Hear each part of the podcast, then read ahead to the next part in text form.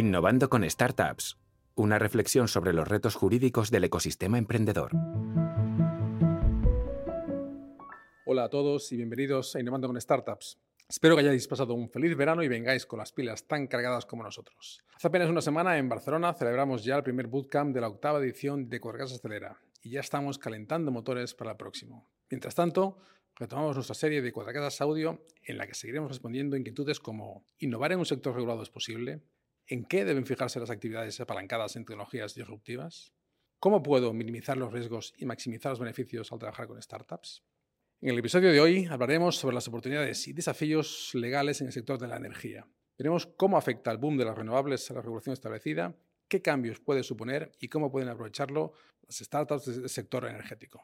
Para ello nos acompañan hoy Joan Batalla, director general de la Fundación para la Sostenibilidad Energética y Ambiental, y nuestro socio experto en el sector energético, Juan Carlos Hernández. Bienvenidos y muchas gracias por acompañarnos. Muchísimas gracias, José. Es un placer.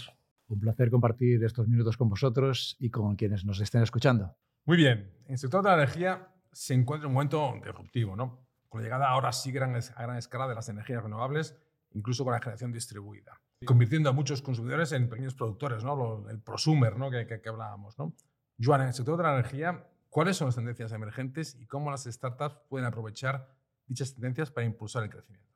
Sin duda llevamos unos meses con una coyuntura energética compleja, derivada del conflicto, del conflicto bélico, de la injustificada invasión de Ucrania por parte de Rusia, pero donde ha puesto de manifiesto la necesidad de seguir avanzando en la transición energética y donde se ven claramente unas tendencias muy significativas. En el caso propiamente del sector eléctrico, estamos avanzando de la mano de la digitalización de las redes, de la inteligencia artificial, de lo que es la irrupción de las energías renovables. Y todo ello conlleva enormes oportunidades en términos de inversión por parte de startups, servicios de cara al consumidor que está en el centro del proceso de transformación, agregación de la demanda, aportación de servicios a la red, yo creo que son elementos cruciales donde se pone de manifiesto la importancia de ese nuevo ecosistema de innovación de la mano de las startups. Muy bien, y Juan Carlos, desde el punto de vista más jurídico, ¿no? ¿cuáles son las limitaciones regulatorias que pueden encontrar esas tecnologías? Pues en primer lugar, eh, la falta de una adaptación del marco normativo que se creó pensando en otro tipo de generación, en otro tipo de consumo, a las nuevas eh, posibilidades que da las tecnologías, las formas de generación alternativas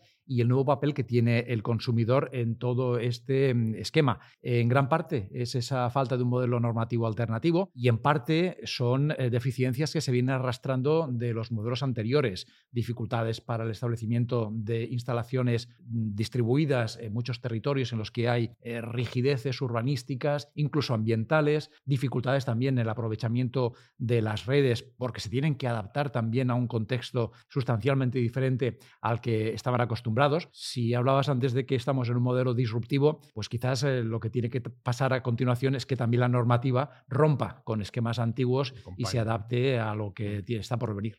Durante este último año, con los precios récord del gas, se ha discutido mucho la normativa que regula la compraventa en el mercado energético, a través de la subasta donde el precio del gas marca el precio definitivo de la energía. ¿no? ¿Cómo creéis que los instrumentos normativos pueden ayudar o regular los precios para evitar que estos se disparen ¿no? y sin perjudicar tampoco ¿no? a la generación renovable? Bueno, la primera pregunta que tendríamos que hacernos es si la cuestión de los precios es un tema que se tenga que afrontar a través de la regulación. El precio es sobre todo una manifestación de los mercados y los mercados eh, quizás funcionan mejor cuanto menos intervenidos están. Eh, los precios reflejan situaciones eh, desequilibrios y justamente son una forma de reequilibrar la situación. También es verdad que tomar como referencia lo que ha ocurrido en el último año puede llevar a soluciones que para problemas coyunturales son, pueden ser contraproducentes. Yo lo que tengo duda es que realmente la norma vaya a encontrar soluciones mejores de lo que los propios interesados pueden por sí mismos encontrar a base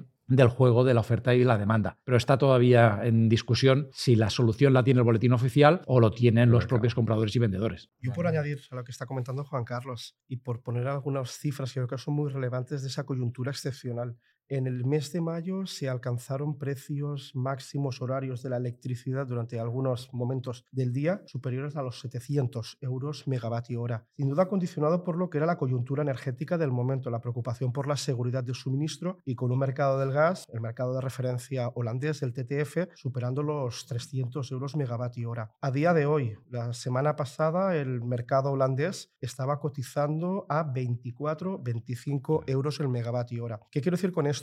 Que sin duda, cuando tenemos coyunturas de emergencia de esta naturaleza, es necesario intentar paliar los efectos, pero sobre todo teniendo en cuenta el papel de los mercados a la hora de ofrecer esas señales estructurales a medio y largo plazo, tan relevantes en un momento de movilización de recursos económicos en aras de avanzar en la transición energética. Uno de los problemas también que, parece que están, están, surgiendo con las renovables es la llamada esta curva de, pato, ¿no? Es decir, cuando hay mucho, mucho sol, ¿no? Pues la producción de energía supera la demanda y el precio que se vende tiende a, cero, ¿no? Esto puede parecer bueno para los consumidores, pero también puede desincentivar ¿no? la instalación de más energías renovables. ¿no? ¿Cómo pensáis que se puede solucionar este problema? ¿Es solamente una cuestión de regulación, Joan? Yo creo que tenemos que dejar funcionar al mercado y aportar las soluciones oportunas. Y lo vemos estas últimas semanas. Sin ir más lejos, la semana pasada la mayoría de mercados eléctricos a nivel europeo estaban en precios cero o precios negativos en aquellos mercados donde es posible que se den precios negativos como consecuencia de una producción importante, significativa de energías renovables. Sin duda es una excelente noticia para la descarbonización, para el consumidor que puede beneficiarse de unas tecnologías que cuando están disponibles son competitivas, pero al mismo tiempo tenemos que hacerlo compatible con esas señales oportunas a la, a la inversión. Y yo creo que en este sentido la contratación bilateral, los PPAs, son herramientas de mercado que permiten dar esa señal oportuna a la inversión y dar lo que es una certidumbre sobre las perspectivas y evolución de precios para los consumidores, especialmente los consumidores industriales. Los PPAs, para los que nos escuchan, son los Power Purchase Agreements, contratos bilaterales entre un productor promotor renovable y un consumidor. Carlos. La contratación a largo plazo es una de las soluciones que se están eh, comentando muchas veces. El inconveniente de los PPAs es precisamente que su largo plazo, en un sector con tanta volatilidad y falta de visibilidad, se resulta complicada. Comprometerse a 15, 20, 25 años, como en muchos casos se plantea para que haya seguridad en la recuperación de las inversiones, tiene un efecto de riesgo muy considerable, precisamente por eh, la variabilidad del mercado, pero también de la variabilidad de las normas que rigen ese mercado. Comprometerse a esos largos plazos, cuando el historial de nuestro sector demuestra que los cambios de política hace que proyectos a largo plazo acaben en el cubo de basura y totalmente desaprovechados, es uno de los factores que se tienen que compensar. Em, yo haría una combinación, eh, quizás en el desarrollo de los PPAs, pero también pensaría en soluciones tecnológicas y normativas que facilitaran el aprovechamiento eh, a través de almacenamiento, facilitar que el almacenamiento tenga un papel más identificado y con la peculiaridad propia que ha de tener las figuras de los agregadores y que por tanto eh, se pueda laminar entre diferentes sujetos las oscilaciones de los precios de una manera mucho más eficiente, son todo eso figuras a las que yo me refería al principio cuando decía que teníamos que cambiar el paradigma de un modelo que hasta ahora ha funcionado con unos sujetos y con unos eh, intereses que cada vez tienden a ser menos lo que va a pasar en los próximos años. Esa adaptación incluye precisamente cómo afrontar situaciones de caídas de precios que antes de la mm, invasión de eh, Ucrania y de la crisis en 2021 se decía que era justamente la gran amenaza para el sector energético, el de la caída de los precios de la generación y el efecto desincentivador de tecnologías renovables que eso podía acarrear. Ese es el problema que vamos a tener que afrontar a medio y largo plazo. Uno de los pasos siguientes, ¿no? Pues podría, ser eso, ¿no? El, almacenaje que, que hablábamos, ¿no? Ya sea con baterías o otros sistemas que están llegando.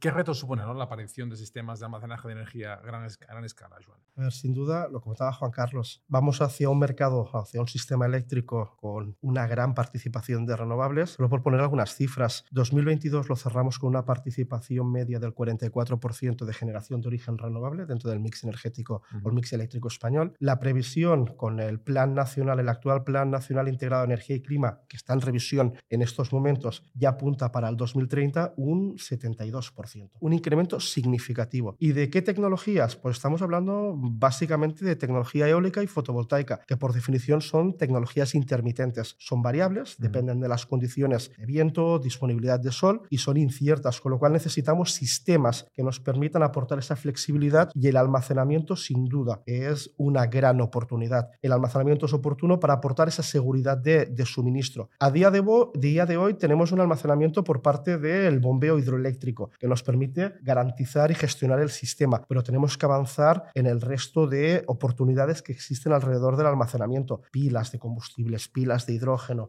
tema de pues, avanzar en lo que es sistemas que nos permiten ese almacenamiento para que disponer de la energía cuando es necesaria. Y para eso también es oportuno esas señales de precio para que este almacenamiento sea competitivo y tecnológicamente viable. ¿Y en este almacenamiento, Juan Carlos, la regulación ya está preparada? No, en absoluto, en absoluto. Sobre todo las tecnologías ah, basadas en el almacenamiento químico y no la tradicional del bombeo, que es la que hasta ahora tiene mayor capacidad instalada, pero que no es la que en el futuro nos va a cubrir este problema, porque embalses eh, con capacidad de entrada y salida, pues hay los que puede haber. Baterías de vehículos eléctricos que ahora mismo sean eh, el aparato tonto, que solamente sean sistemas que reciben cuando podrían proporcionar tanto al sistema, es la gran deficiencia que tenemos. Por razones, sobre todo, de definición de estándares técnicos. Necesitamos que sea posible que desde mi casa, cuando yo tengo el coche parado, no solamente capte energía de la red, tengo que ser también capaz de ofrecer servicios de equilibrio al sistema y que el sistema me lo reconozca. Ahora mismo una distribuidora en esta zona no es capaz de adquirir para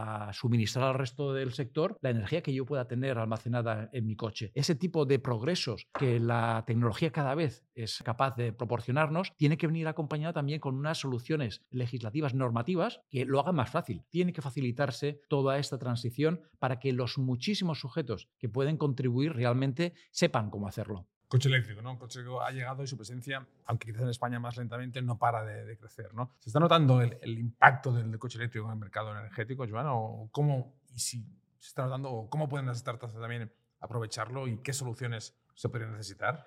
Sin duda el vehículo eléctrico es una de las soluciones de futuro, de presente y de futuro para avanzar en la descarbonización del sector del transporte. El sector del transporte representa cerca de un tercio de las emisiones de CO2 y por lo tanto es necesario encontrar soluciones para el transporte ligero, para el transporte pesado, de la mano del vehículo eléctrico, de la mano de los biocarburantes, de la mano de los combustibles sintéticos. Y yo creo que es oportuno el tema de ser conscientes, lo comentaba Juan Carlos, que muchas veces la tecnología, la innovación tecnológica va por delante de lo que es la adecuación o del modelo regulatorio. Y yo creo que es un aspecto muy relevante porque hay muchísimas soluciones. Juan Carlos apuntaba una muy clara, el tema de el vehicle to grid, tecnologías que nos permiten agregar la demanda de ese vehículo que está cargando, pero que necesita muchas menos horas de carga que las que está en el propio parking y que puede participar los sistemas de balance eléctricos. Hay enormes oportunidades de innovación de la mano de la digitalización de las redes, de la mano de lo que es la electrificación de ese uso final, de ese uso final de la, de la energía y donde sin duda veremos cambios y la regulación tiene que acelerarlos para que podamos avanzar de forma más decidida en la descarbonización del sector del transporte. Y ahí, Juan Carlos, este vehículo eléctrico está generando o exigiendo grandes cambios a nivel regulatorio que las compañías tengan que atender. Desde luego que sí, sobre todo eh, pensando en que son instrumentos conectados directamente a la red de distribución. La red de distribución hasta ahora era un sistema destinado a entregar energía, no estaba pensado para absorber de una manera sistemática, no estaba pensado también para el grado de electrificación que el vehículo eléctrico y en general la sustitución de muchos otros medios de calefacción o en general de, de consumo y de abastecimiento de energía va a suponer los próximos años años. Una gran parte de la solución energética va, a pasar por que haya un incentivo a la inversión en redes locales. Eso pasa por cambiar los sistemas retributivos para las empresas de distribución que tengan incentivos a la inversión en la renovación de las redes. Barcelona necesita una renovación de la última milla de su red de distribución desde hace muchos años. Si todos nos pusiéramos a cargar nuestro vehículo en casa, provocaríamos un colapso. Sin embargo, sería precisamente lo ideal, que tuviéramos esa capacidad de que desde nuestras casas estuviéramos dando y